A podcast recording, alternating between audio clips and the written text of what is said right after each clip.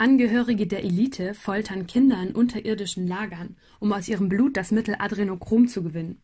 Das trinken sie, um sich damit zu verjüngen.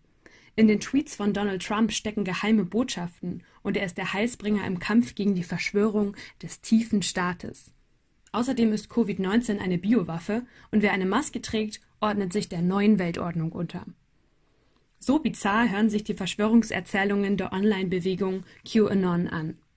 Das Q als Symbol der Bewegung ist immer häufiger zu sehen, zuletzt auch immer wieder auf Querdenker-Demonstrationen in Deutschland. QAnon, eine Bewegung von VerschwörungstheoretikerInnen mit antisemitischer Verschwörungsideologie, besteht seit 2017 und ist mittlerweile nicht mehr nur ein Problem in den USA. Spätestens seit dem Sturm auf das Kapitol am 6. Januar 2021 wird auch die Gefahr, die von der Gruppe ausgeht, bewusst. Was hat es aber mit diesem Q auf sich? Welche Ausmaße hat die Bewegung und wie gefährlich ist sie gar? Was führt vor allem dazu, dass sich Menschen von den Inhalten von Verschwörungserzählungen wie denen von QAnon angezogen fühlen? Und wie können wir solchen Entwicklungen begegnen? Liebe Zuhörerinnen und liebe Zuhörer, willkommen zu meinem Podcast im Rahmen des Seminars Radikalisierung, Extremismus, Terrorismus im Bachelor Psychologie der Universität Innsbruck. Ich werde mich in den kommenden Minuten mit dem Thema QAnon aus psychologischer Perspektive auseinandersetzen.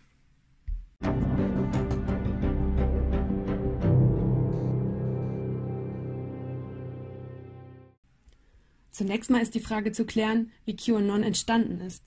Dazu muss in das Jahr 2016 zurückgeblickt werden als eine erste Verschwörungserzählung darüber kursierte, Hillary Clinton betreibe einen pädophilen Ring und halte Kinder im Keller einer Pizzeria gefangen. Es kommt, angefeuert durch diese als Pizzagate bezeichnete Erzählung, tatsächlich zum bewaffneten Angriff auf die Pizzeria. Verletzt wird hier zum Glück niemand, jedoch verdeutlicht dies bereits die von Verschwörungserzählungen ausgehende enorme Gefahr. Im Jahr 2017 dann nimmt ein Nutzer des Imageboards 4chan diese Grundnarrative wieder auf. Unter dem Pseudonym Q verbreitet er Informationen. Er behauptet, dass er selbst dem Staatsapparat der USA angehört und weltweit eine Verschwörung der sogenannten globalen Elite im Gange sei. Globale Elite ist übrigens eine Chiffre, die auch öfter im Zusammenhang mit Juden in der Vergangenheit benutzt wurde. Diese Elite betreibe einen pädophilen Ring und Donald Trump sei die Erlöserfigur. Die Identität der Person oder auch Gruppe hinter diesem Post ist bis heute unklar. Das Q weist im Übrigen auf eine hohe Sicherheitsstufe im US-Energieministerium hin. Später wird aus dem Q dann kombiniert mit Anon, stehend für anonym, QAnon. Ist das alles jetzt eine harmlose Spinnerei im Internet? Nicht so ganz, denn die Gruppe verbreitet antisemitische und rechtsextreme Inhalte. Für Anhängerinnen von QAnon handelt es sich um den Kampf zwischen Gut und Böse, an dessen Ende die Elite hingerichtet wird. Es ist ein starker Bezug zu alten, judenfeindlichen Stereotypen gegeben. Die Ritualmordlegende, das sind äh, Verschwörungserzählungen um rituelle Morde an Kindern durch jüdische Menschen, findet sich in modernisierter Form in diesen QAnon-Erzählungen. Außerdem bezeichnen AnhängerInnen Jüdinnen und Juden als Diener Satans. Das sind klassische Vorwürfe der Judenfeindschaft. Insofern bedienen die Verschwörungserzählungen antisemitische und christlich-fundamentalistische Feindbilder, die über die Q-Anhängerschaft auch immer weiter verbreitet werden. Bis zum Frühjahr 2020 spielte QAnon außerhalb der USA kaum eine Rolle. Seit Beginn der Corona-Pandemie jedoch gewinnt Q global immer mehr AnhängerInnen, auch in Europa und in Deutschland. In Deutschland haben Gruppen der AfD und ihre Jugendorganisation Nähe zur Verschwörungsideologie gezeigt. Besonders aber die Präsenz der Q-Symbolik bei Demonstrationen in Deutschland zeigt die Verbreitung der Ideologie hierzulande. Im Sommer 2020 beschlossen Facebook und YouTube, QAnon-Inhalte zu löschen, um die Verbreitung zu verhindern. Besonders auf sogenannten Dark Social Plattformen wie Telegram werden die Inhalte daher mittlerweile verbreitet. Im Bericht der Amadeo-Antonio-Stiftung, der meinen Recherchen unter anderem zugrunde liegt, wird von 21.000 Abonnenten und Abonnentinnen des Telegram-Kanals Global Change im März 2020 berichtet. Im Juni waren es demnach bereits über 111.000. Während meiner eigenen Recherche im März 2021 zählt der Kanal immerhin über 162.000 Abonnentinnen und Abonnenten bei uns in Deutschland. Wie gefährlich ist diese Art von Verschwörungsideologie? Das zeigt sich mit Blick auf die USA, wo AnhängerInnen von QAnon bereits mit etlichen Verbrechen, darunter auch Mord, in Verbindung gebracht werden. Aber auch in Deutschland ist die Gefahr real. Der Attentäter von Hanau war zwar nach derzeitigem Erkenntnisstand kein Anhänger der QAnon-Bewegung, hat aber im Netz Verschwörungserzählungen mit sehr vielen Parallelen zu QAnon verbreitet. Bereits im Mai 2019 hat das FBI in den USA die Verschwörungstheoretiker und Theoretikerinnen als Terrorgefahr eingestuft. Nach Meinung einiger Fachleute in Deutschland wird die Gefahr, die von der Gruppe ausgeht, bei uns in Deutschland nicht ernst genug genommen. Ich fasse also mal zusammen. Die Bewegung ist in den USA entstanden und verbreitet sich nun auch immer mehr in Europa und in Deutschland. Sie verbreitet extremistisches, antisemitisches und rechtsradikales Gedankengut. Wie gefährlich die Bewegung ist, ist beispielsweise in Hanau deutlich geworden. Nun möchte ich aber der Frage nachgehen, warum sich Menschen von solchen Verschwörungstheorien, die so absurd wie die von QAnon klingen, angezogen fühlen. Und das scheinbar gerade jetzt während der Corona-Pandemie. Welche Me Mechanismen stecken hier dahinter? Der Report mit dem Titel Radikalisierung von Individuen, ein Überblick über mögliche Erklärungsansätze, der im Rahmen der Reportreihe Gesellschaft extrem der Hessischen Stiftung Friedens- und Konfliktforschung 2018 herausgegeben wurde, eignet sich sehr gut, um den Zuwachs der QAnon-Anhängerschaft zu verstehen. Die Autorinnen und Autoren stellen hier fest, dass eine Reihe von Faktoren bei Einzelpersonen dazu führen können, dass eine Radikalisierung stattfindet. Also auch, was dazu beiträgt, dass sich Menschen zu einer Verschwörungsideologie bekennen. Zunächst identifizieren die Autorinnen und Autoren bestimmte Persönlichkeitsstile, die hier eine Rolle spielen könnten. Einer davon ist ein extremes Schwarz-Weiß-Denken. Das führt zu einer eingeengten Weltsicht und damit zu einer reduzierten Wahrnehmung von Ambivalenzen und Komplexität. Dies wird bei den AnhängerInnen der QAnon-Bewegung sehr deutlich, wenn eine böse Elite fantasiert wird, die ganz klar und deutlich von den Guten abgegrenzt werden kann und gegen die es zu kämpfen gilt. Eine differenzierte Betrachtung der Komplexität der Umstände, die zum Beispiel einer US-Wahl, die sozialen Ungleichheiten oder etwa der Corona-Pandemie innewohnen, ist dann gar nicht mehr möglich. Die Folge ist also eine Komplexitätsreduktion zugunsten eines einfachen Freund-Feind-Schemas.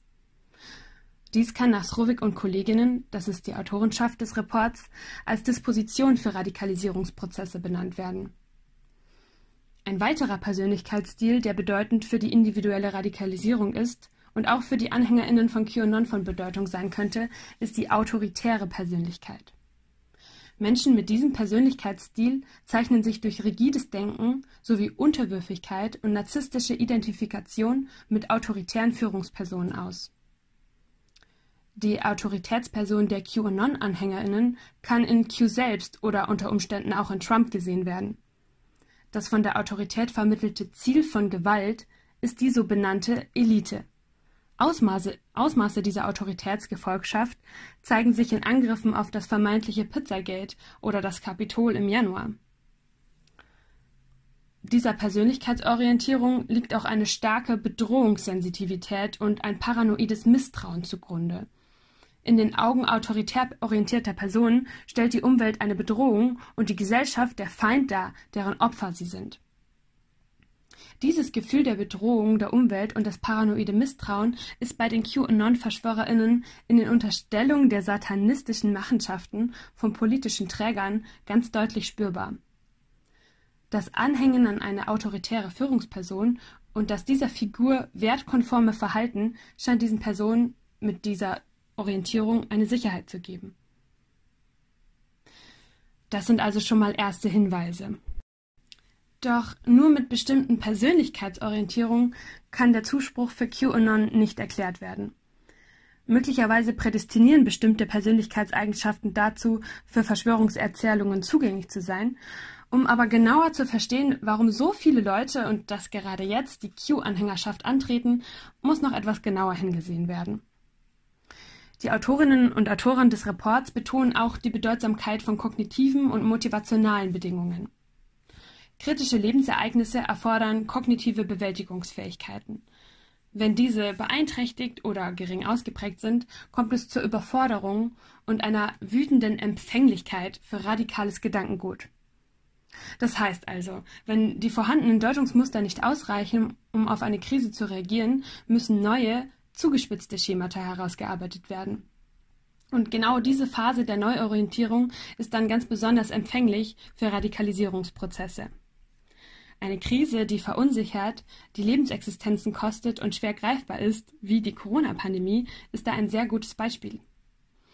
Vor dem Hintergrund dieser Befunde wundert es auch nicht, dass genau zum jetzigen Zeitpunkt eine Radikalisierung vieler Menschen stattfindet und Gruppen wie QAnon AnhängerInnen gewinnen. Eine Erklärungsmöglichkeit, die damit zusammenhängt und auf die ich im Zusammenhang mit QAnon besonders eingehen möchte, ist im sogenannten Quest for Significance Modell beschrieben und bezieht sich auf die Suche nach Sinn. Menschen sind demnach stets bemüht, ihre Werte sowie ihre Stellung und Bedeutung in der Gesellschaft zu erhalten. Bei der Wahrnehmung eines gesellschaftlichen Bedeutungsverlustes beginnt die Suche nach einem Bedeutungsgewinn. Bei der Konstruktion der Bedrohung durch die Elite, die Schönen und die Reichen, wie es die QAnon-Anhängerinnen betonen, die eine Verschwörung gegen den Rest planen, ist diese Angst vor gesellschaftlichem Abrutschen ganz deutlich zu spüren. Eine wachsende Schere zwischen Arm und Reich kann diese Dynamik und dieses Gefühl noch verstärken. Menschen fühlen sich abgehängt, nicht mehr Teil der Gesellschaft. Den drohenden Bedeutungsverlust gilt es nach Quest for Significance Modell unbedingt zu kompensieren. Und das gelingt leichter mit einer polarisierten Weltsicht. Eine Ideologie, die ganz klare Antworten gibt, die erklärt, dass die da oben die Bösen sind, dass man selbst die Wahrheit erkannt hat, rettet vor eigener Bedeutungslosigkeit. Eng verwoben ist dies mit dem sogenannten Need for Closure einem Bedürfnis nach klaren, abgeschlossenen Antworten, ohne Ambiguitäten. Um eine Bedeutungslücke zu schließen, eignen sich also klare und mitunter auch radikale Ideologien. Sie helfen dabei, einer für sich selbst als bedrohlich wahrgenommenen Situation zu entkommen. Ein weiterer Punkt ist es, dass es auch wichtig ist, dass der Glaube an eine Verschwörung sich dazu eignet, um das eigene Selbstbild aufzuwerten wie die Psychologin Pia Lamberti, die an der Universität Mainz zu Verschwörungsideologien forscht, erklärt. So sind die AnhängerInnen von QAnon davon überzeugt, sie selbst hätten die Wahrheit erkannt und alle anderen, die nicht daran glauben, seien die Dummen. Srovik und Kolleginnen betonen, dass eine unsichere Selbstidentität dazu führen kann, sich extremistischen Überzeugungen hingezogen zu fühlen. Diese liefern, wie bereits erklärt, ein klares Verständnis davon, was richtig und was falsch ist und bieten Orientierung. In experimentellen Untersuchungen konnte gezeigt werden, dass sich in unter induzierter Unsicherheit stärkere Identifikationen mit sozialen Gruppen und der eigenen nationalen Identität zeigen. Und nicht zuletzt soll auch erwähnt werden, dass die Zugehörigkeit zu einer extremistischen Gruppe ein Gefühl von Gemeinschaft erzeugen kann. Die Identifikation mit einer Gruppe von vermeintlich Leidtragenden kann Sicherheit und ein positives Zugehörigkeitsgefühl erzeugen. Auch bei der QAnon-Anhängerschaft spielt dieser Faktor eine Rolle. Die Identifikation als Gruppe mit den sichtbaren Symbolen kann sinnstiftend wirken. In der Nähe zu Gleichgesinnten suchen sie Anerkennung und heben sich von den anderen ab. Ich fasse also nochmal zusammen, welche Me Mechanismen es geben könnte, warum sich Menschen der QAnon-Bewegung anschließen. Zunächst mal gibt es Persönlichkeitseigenschaften, die für den Anschluss an extremes Gedankengut prädestinieren, sowie ein Hang zum ausgeprägten Schwarz-Weiß-Denken oder ein autoritärer Persönlichkeitsstil. Aber besonders bei kritischen Lebensereignissen Ereignissen, wie zurzeit in der Corona-Pandemie, kann es zu einer besonderen Empfänglichkeit für radikales Gedankengut und für Verschwörungserzählungen kommen.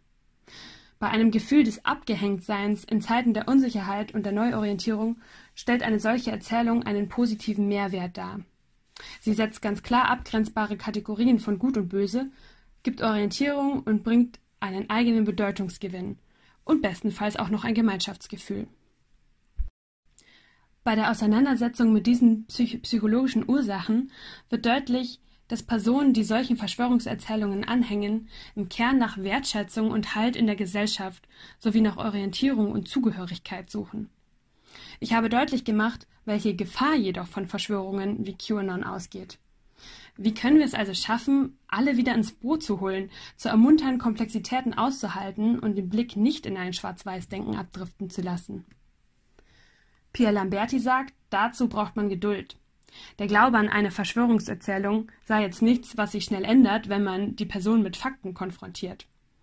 Was hilft, sei außerdem sehr individuell. Wenn jemand sehr stark drinsteckt, brauche man außerdem professionelle Hilfe. Und die gibt es leider noch viel zu selten. Wichtig ist auch, nicht von oben herab auf die Leute zuzugehen. Dann wird meist sofort abgeblockt, schließlich gehört man dann schlicht zu denen, die die Wahrheit eben nicht erkannt haben. Es scheint wichtig, auf gesellschaftlicher Ebene soziale Unterschiede zu reduzieren und Demokratie und Gemeinschaftsgefühl zu stärken. Im Kleinen aber ist schon jedes verständnisvolle Zuhören und Unterstützung in Krisen viel wert, damit nicht auf Ausweichmechanismen zu zurückgegriffen werden muss, die Freunde und Feinde unterscheiden, damit keine wütende Einstellung auf die Gesellschaft entsteht, damit ein Kontrollverlust schnell wieder eingefangen werden kann. Die Auseinandersetzung mit QAnon zeigt, wie wichtig es ist, Diskriminierung zu vermindern, respektvoll, achtsam und inklusiv miteinander umzugehen und zu versuchen, verhärtete Gräben gesellschaftlich zu überwinden. Bisweilen aber bleibt QAnon auch in Deutschland eine nicht zu unterschätzende Gefahr.